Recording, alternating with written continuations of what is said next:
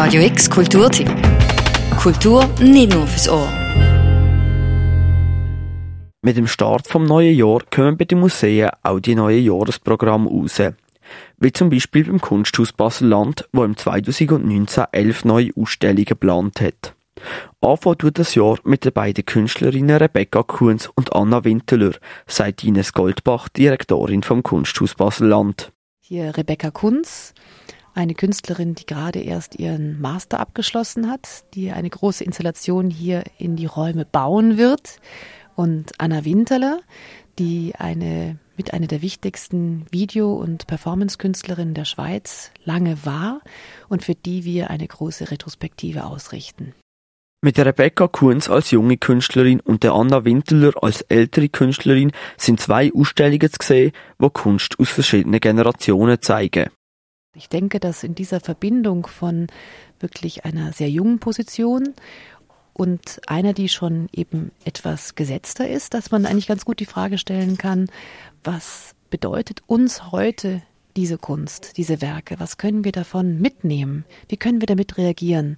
Und das ist etwas, was ich besonders spannend finde. Und ich denke, dass die beiden Ausstellungen sich gegenseitig auch sehr, sehr positiv beeinflussen werden.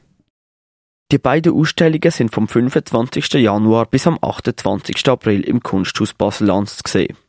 Ende Januar steht für das Kunsthaus Basel-Land außerdem noch eine andere interessante Veranstaltung an. Sie sind nämlich an die Arche Genève eingeladen.